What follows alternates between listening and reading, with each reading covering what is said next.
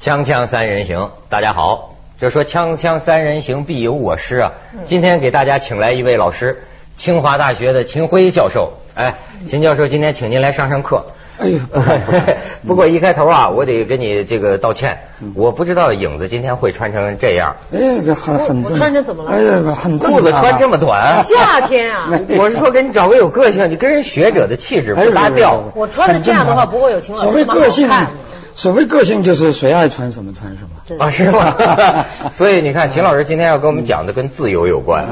对就是说呀，咱们不都跟着中央走吗？呃，胡锦涛主席到瑞典、到北欧嘛，所以我就发现周围好多人呐、聊天儿都在聊这个北欧。说起北欧来，反正去过的人呐、就说那就是人间天堂啊，什么的，从嗯摇篮真正到坟墓啊什 么啊，福 利从摇篮到坟墓，而且还是什么社会主义，就看那儿了。影子，你不是去北欧吗？嗯对我你们对很印现象实如的何，？嗯我是把我的一个闺蜜、我的同学嫁到了挪威去，嗯，是是我给她出的啊主意，我说呃工党执政的国 家，啊， 共产党这个人共党是执政的国这家个人这样的，这个我们是小学的同学，中学的同学。然后呢，他在中学里坐住在我上铺，我估计我那点桃花运全被他吸走了。嗯所以他就是追求者慎重，基本上是联合国军部队。哦最后呢，他摘下来有两个人，一个是美国人，一个是挪威人。他来问我，我在美国读书，他说美国怎么样？还是挪威跟挪威那个还是美国？两个都是领事，美国在上海的领事和挪威在上海的领事。嗯，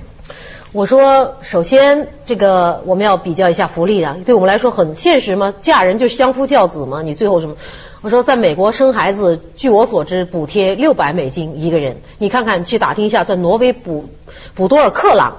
结果他一打听。高很多倍，然后说那就去挪威吧，所以他就去挪威结的婚。我们是去作为亲友团去观的礼，跟他母亲一起啊。为了到那儿，国家管着生孩子是吧？对，这很重要，奶粉钱呢。而且我一看呐、这真是咱不可想象，这人间天堂啊！挪威是北欧吧？不，你像我那天看说瑞典呐，嗯甭说咱就说这孕妇什么住院、嗯生孩子，这当然国家买单，连你这个孕妇去检查身体，每次打的呀、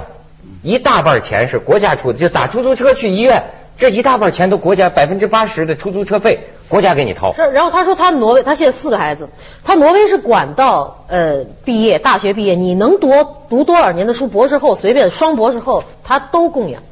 就是到这种程度。挪威呃像瑞典这样的国家，它如果你它是因为你生孩子以后有一个一年半的带薪假期嘛，啊是吧？那你这一年半内，如果你又怀了，那就还接着来，所以那就说三年。呃呃呃，你如果再怀还延续。哎所呦。以有人有连连生了四个孩子，十几年不工作的，照样发工资 你应该建议你的闺蜜多生孩子，多养猪。 她不是不是不是，这不养少养猪 少养猪，多生孩城子。里人人在城里啊呢，是是人是家奥斯陆呢。但是你说他怎么能够维持呢？我觉得真就好像说你这个工人啊，你要病一个月啊，雇主帮你出百分之八十的工资；你要是病一年，国家帮你出百分之七十五的工资。你到医院看病，你只只出挂号费啊，什么医药费啊、诊疗费啊，全是雇主，一个是雇主给你买单，一个是国家给你买单。这都不足为奇了。我我曾经在一篇文章中提，我说现在实际上世界上大概只一只有两个国家是呃两个城市是呃呃严严格的讲是没有贫民窟的，哪是两吧？一个就是瑞典的首都斯德哥尔摩，但实际上是包括这一类型的，包括挪威也是。因为他这个国家没穷人，他所有的人都都都，而且这个瑞典是一个斯德哥尔摩是百分之二十的富人，他是在缴纳了很高的所得税以后，他还有余力去盖那种花园洋房的。嗯然后其他的百分之八十的人基本上都住的是那种那种那种多居室公寓。你他那当个然多居室公寓是大概是一点四个人就一套，所以他那们只是那人家里人少，人口少吧？呃，那当然也是，但是人口比他更少的国家也有的是啊。 对对对 也不能做到这一呃嗯点。，我就没有去冰岛，我去了芬兰、丹麦，是在围绕它的国家。那几个国家高福利呃存在我们的传说当中，因为很多人确实没有。我周围很多人去过非洲、南非都去过了，但是没有去过北欧。嗯呃，但是我跟他们说，其实每一个人。北欧已经跟你的生活非常非常有紧密联系。你去过宜家吗？那你就去过瑞典了。对，还有手机啊什么那的那啊，那是非常典型的，那是非常典型的。这个瑞典是非常典型的北欧国家。然后你看，瑞典来到了宜家家具来到了中国、印度，由于这两个巨大的市场的开发，使得这个宜家一老板一跃成为了世界的第二富，所以我们离北欧很近了。对，我差得远。我跟你说， 环境对我们我们嗯不在是你这差在哪儿？我觉得这个贫富差距，嗯所以说我觉得这个问题很有意思。咱说这个，你呃刚才讲的这个瑞典的那个，你刚才不是说这个制度怎么能够维持吗？对呀这个瑞典呢、它的它是高福利国家，那么美国嘛，在发达国家中算是比较典型的自由竞争国家了，就是嗯福利比较低的，嗯是吧？但是这两个国家有一个共同点，就是它的那个群体权界分得比较清楚，什么？就是就是就是那个公共福利的这块领域和这个竞争的这块领域分得清它是分得比较清楚。比如说这个税吧，嗯是吧？这个税呃，比如说瑞典是高税率的，美国相对而言是低税率的，嗯是吧？但是这个税后财产的保护。那美国和瑞典是一样的，那都不是说是随便可以侵犯的。私人财产啊神圣不可对侵呀、犯。我们的福利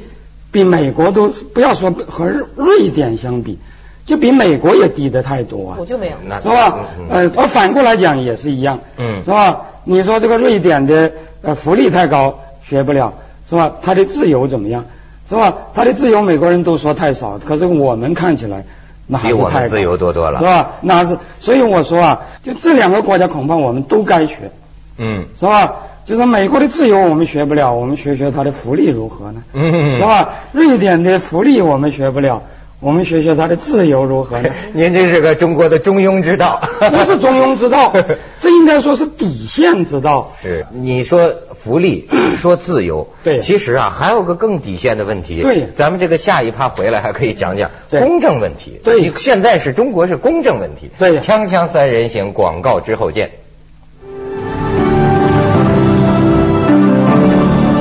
就刚才您讲的啊，让我想起很多，就是比如说为什么你得让保持个基本的生活福利啊？那那前两天我们谈高考就谈到这问题，就是互相辩难嘛，说呃孩子一定得考上大学，因为父母说你不考上大学你就是工人农民。但是人那位说了，说工人农民怎么了？嗯当然工人农民并不下贱，但是实际上很现实的问题是，咱们国家工人农民，你这个生活保障太差了，你生活的水平这质量太，你要在北欧国家，你是不是觉得工人农民活得也挺很牛好的？啊，而且不光工人、农民活，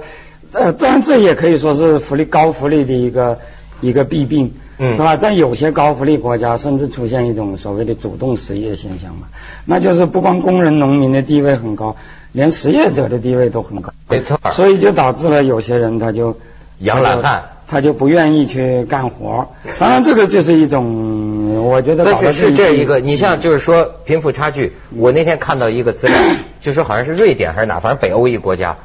就是在你看咱们一般说社会主义啊，往往是说在生产阶段的时候，咱们要平等要什么，好像他北欧那边啊，他不是。就是说，咱这个生产还是资本家和工人，嗯呃，这么一个关系。可是呢，什么时候均贫富了呢？就类似于均贫富啊，他通过这个税后，嗯就是说就是最分穷配的社会主义，对是吧？有人最形象的说，瑞典是这个资本主义的生产，社会主义的分配嘛。对，但是这里面是不是有问题？就是说，你看他说最穷的和最富的在交税之前可以相差十七倍，但是交完纳完税之后啊，他可以小到三倍，就说我这富人比你啊就多三倍的钱，对就说他通过这个这个高征税对，但是呃，曾经说北欧说这样你看多好啊，我们又有资本主义的优点，又有社会主义的优点，可是我觉得。你结果还不是一回事儿，这难道真能说刺激效？这效率会也也会慢呐、呃人家有什么动力去挣钱呢？这个我我我要说啊，首先就是在这个我刚才讲的这个群体权界划分的这个范围内，真正属于个人的那一部分，你得让他自由竞争。是吧？嗯也就是说，你收完税了以后办的这个企业，那就是按照市场规则来运作的，是吧？这个政府绝对不会动不动就搞什么征地拆迁啊了，把你给赶走啦，或者把你的东西给剥夺啦，或者是给你搞搞搞些这些啊，是吧？呃，这里它是有竞争的，是吧？第二个，对于他来讲，他们这些国家现在他们已经都是搞那种呃，主要是靠高科技，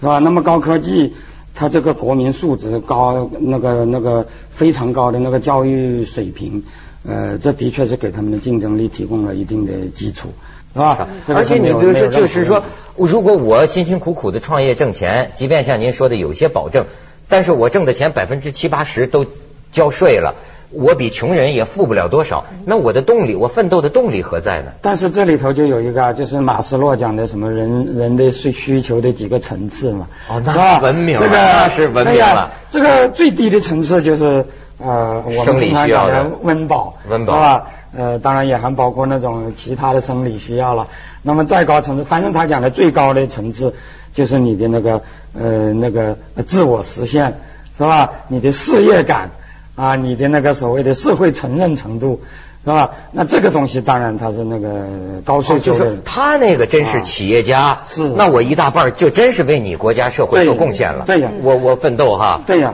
而且他这样做，社会也很尊重他嘛，他自己也是得到很大的满足嘛。嗯啊，就是那种社会啊，呃，你应该呃发现一点，就是那种社会，他没有歧视穷人的那种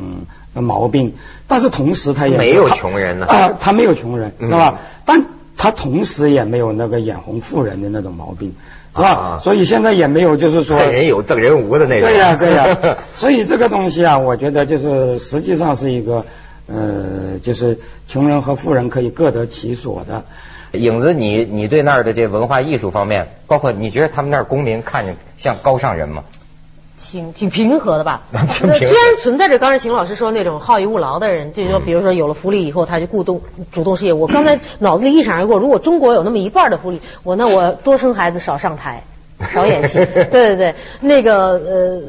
这个 enjoy 这个福利带来的好处，但是那边的人确实他已经是很平和。我特别喜欢北欧人，因为可能就是体型高大、民风淳朴，崇尚艺术、热爱运动。我我我我我大概嗯其就是实多少年前也就是海盗啊，是吧？我大概就是中国人里面的现在北欧人，就是那种风格的东西，比较那啊是简多单少处年以理。怎么。你真是像海盗女船长，真 啊就是的。别说多少年以斯堪的纳维亚前嗯，就是两百年以前那里还落后的很嘛。嗯，对呀、啊看来变成文明人并不需要太多年时间。他很平和。你不要说他那边呃人人的富人跟穷人的差距不是很大了，经过税后怎么样，他也不做那样的想。比如说他很呃知天乐命的，他就在那里。我们那个同学的婚房的旁边，呃，他因为他的婚房是设在这个郊区，是他已经是差不多是乡下了。然后旁边有一个小咖啡馆，每天早上起来有咖啡馆。然后那个新郎就跟我们说。他小时候有一个人就坐在那个咖啡酒那个旁边就开始喝咖啡，几十年过去了，他从中国回到了挪威，然后结婚，那个人还是每天早上七点准时拿了同一张的《挪威日报》在那边看。喝同样的咖啡，吃同样的早餐，是是是他已经不求什么的大富大贵了，因为他也可以活得非常。人家瞧不起这些，为什么你像人而人且而且这些这些这些国家发达到一定水平以后啊，他的确也有一个观念，就是我们现在老说什么效率啊、发展啊什么什么，他们现在老是说高水平的停滞，对他们来讲是一种一种值得追求的东西。他们并不高就水平的停滞。对，就是说他现在水平已经很高了，他现在并不。并不希望你的就是已物质已经那么丰富了，你再玩着命的生产，玩着命的消费资源，玩着命的破坏环境，玩着命的把自己的生活素质搞得很紧张，是吧？这犯不着嘛。对，所以我我觉得啊对于他们那种国家来讲，我我觉得有一句顺口溜了，哎就是这个发展，呃，就是那个呃呃呃呃，发展不是大问题，潇洒才是硬 道理。好好好这个这个哎讲得好啊讲得好这个这个这个呃，关键在于可持续，啊，但是有一条就是你这样的国家，你不要在世界上跟人呃争霸，是吧？呃，最后一条就是这个国家竞争难回避，是吧？像瑞典、挪威这样的小国，它并没有在世界。呃，那个、那个、那个，跟美国较量的那种、那种那个雄力心量壮志，但是法国就有问题，是吧？嗯法国它也是个福利国家，也是也是搞得很厉也害。不行，你现在萨科齐不对也呀啊是说呢，都得勤奋工作，这不能再吃在福利上了。啊对呀，但是法国之所以现在面临着很大的这个危机，主要是法国人都有大国意识嘛，是吧？他们总觉得就是就是嗯他们这个呃这个经济发展不如美国，将来他们的地位就会呃下降，他们的大国的呃尊严就会如何如何啊但是瑞典人没有这种观念，是是 是人家他们我连晚餐运动都不愿意去开所展，以我那听就是很慢。是啊文道也说过嘛，说那那么一个小国，对人家咱们现在都在拿大国说事儿哈。对呀其实他们那种国家，这个国民意识很平和，是我啊凭什么要争霸呀？我是啊凭，甚至而且我觉得真是什么叫天堂啊？就开始发展的这人文明到一定程度啊，追求的精神层面的东西对多了，比如从从啊从哎经济学的角度讲，呃，这可以叫做叫做呃，他们现在追求的不是呃呃盈利的最大化，对而是所谓的闲暇的最大化，是吧闲闲暇呃，闲暇的最大化，嗯对对对，这就有点人本的那种追求了，就怎么能够过一个好的人生，对对吧？甚至他们说，他们哪考虑什么大国呀、争霸呀、挣大钱，他们可能所以就剩下考虑不弄不清，唯一的苦恼就是弄不清我的是喜欢男的呢，还是喜欢 女的，就他们也是这个。生活风气最最自由的，什么这种同性恋呢，或者是种种我们的问题，在人家那儿好像感觉是极大自由啊，是不是？说说到自由，说到他搞不清男男的女的，但是他这个呃说他很开放，他很自由，但是他的文明，他的水准之高，他之确实是高尚的人。因为在挪威街头，人家做一个实验，电话亭子相对的两个电话亭，我们我们街头不是也相对的两个电话亭？嗯有好好事者贴一个男，一个这贴一个女的。你早上一看，所有的男士上班的要打公用电话，拎着公文包在男的那边排队，哪怕女的那边没有人打，空着都没有人去打了。他的这个文明水准、教育程度造所以成。你看，相比之下，秦教授，我就想问 问你，你像像今天像我生活在中国的人呢、往往心里啊经常处在一种急的状态，嗯急抢或者就是羡慕嫉妒恨 啊，这这这就不行啊，就是整天那样的就。当然是我倒不相信说我们天生就是个什么当呃然什么恶很当多，对吧？不也不是这样的，我觉得人性追到根上，其实都差不多。对啊外都是一些外在的东西在那里，在那里制度吧制约着你。我告诉你，一帮学徒养一帮人。我在北京认识一个瑞中商贸里面有一个小头头，他我相信他在家乡的时候，他而且是一个呃瑞典的乡下人，他在家乡家乡的时候也是那样一种很平和的人。但是他到北京，我这两年看到他这样，我发现他越来越变成了一个中国人，他很进取了，他变得，他他嗯窜来窜去，从这厂子窜到那个厂，他慢慢变成了一个没错中国人。您说的很对，而且人这个进取，中国人讲的进取，也不是那种，比如说，呃，美国人自认为他们比瑞典人进取，嗯是吧？就瑞典人活得比较潇洒，美国人活得比较 什么？但是中我们现在碰到的很多进取，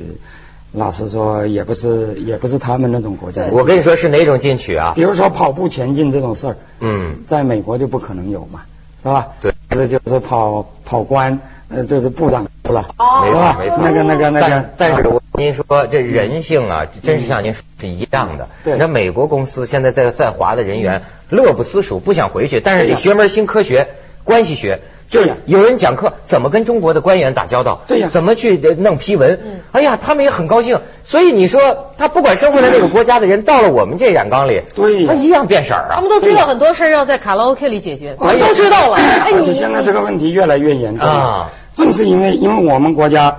低福利，所以这个这个这个这个他们就是就是能够对工人呢对什么做出的承诺可以很少，嗯是吧？同时又低自由，所以这个工人也不可能组织工真正的工会啊什么，也不可能有真正意义上的劳资谈判啊什么什么这些东西。嗯嗯嗯？那当然很好了，那所有的他们的资本都愿意跑来，是吧？跑来到这里，你工人是基本上是没有谈判实力的，嗯、农民的土地也可以随便圈的，是吧环境也可以随便嗯、呃弄的，是吧？也没有那么多的什么 NGO 整天追着你什么什么呃找你那个什么环境啊什么什么的麻烦，是吧？可是你大量大量的这些东西过来以后，他们那边的这个工人的谈判实力就下降了嘛。哎，是吧所以您这就你就引出啊，我们下一啊趴我得问您一件事儿嗯，他就说呀，说北欧现在不是高福利嘛，但是都纷纷碰到危机，对也碰到问题。但是他刚才跟我说，这危机居然也跟中国有关。咱们先去一下广告， 锵锵三人行广告之后见。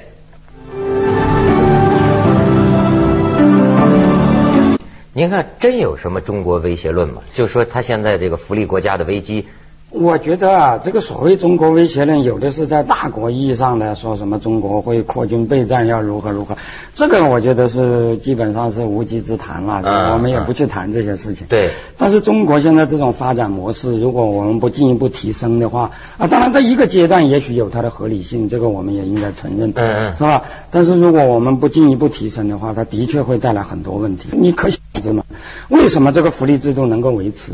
是吧？有两个很重要的原因，一个就是从自由经济学的角度讲，是吧？这些国家发达起来了以后，它那个劳动与资本的谈判力量对比有了变化，嗯，是吧？比如说在工人比资本家牛，呃，比如说在早期状态，资本稀缺，劳动过剩，是吧？嗯那么劳动当然没有什么谈判的实力。那么现在反过来了，他们的那个呃，至少是相对意义上是劳动稀缺，资本过剩，是吧？那当然这个劳动就就就就比较牛了，是吧？那么在这社会主义，在左派的立场上看。那主要就是他们的工会、他们的工人有组织、他们的那些整个这个社会的这个这个这个呃呃弱势群体的组织、组织能力、谈判实力都很强大，是吧那边才是咱们工人有力量的。对呀、嗯，对呀、可是这个全球化以后进入了像中国这样一个经济经济容量非常之大，能够几乎把全世界的资本都吸进来，嗯都不够的。而且中国又可以把所有的像很那个，就是他们呃批评为血汗工厂，我们不承认，但至少我们应该承认劳工标准比较低的那些工厂，对对对对对是吧？就是那些厂的那种产品。推得满世界都是，是吧？那么我们这些商品冲到他们那里去，把他们的产业给给排挤掉了，然后他们的资本惹不起他们的工人，但是在现在这种情况下，惹不起我躲得起，是吧？我惹不起我躲得起，能够躲到哪里去呢？以前他们能够躲到低工资的地方去，但是低工资的地方，如果这个工人农民很厉害，他们也也不会觉得这个地方有多好。那比如说瑞呃印度就是这样，是吧？印度工资也低，嗯，但是印度的工会、农会都很厉害，是吧？这个对这个资本家跑到那里，跑到那里也不是呃想怎么来就可以怎么来，但是你中国这样的国家就很好办，是吧？嗯于是这个他们这些这些，一个是我们的这个这个这个以以以这种低福利、低自由为前提的这种廉价商品，呃呃，跑到他们那里造成产业替代。另外一个是他们的资本又跑到我们这里，使这个他们原来的那种资本过剩、劳动劳动稀缺的这种状态，就根本发生了一个改变。你这个劳工，你现在再有工会也没有。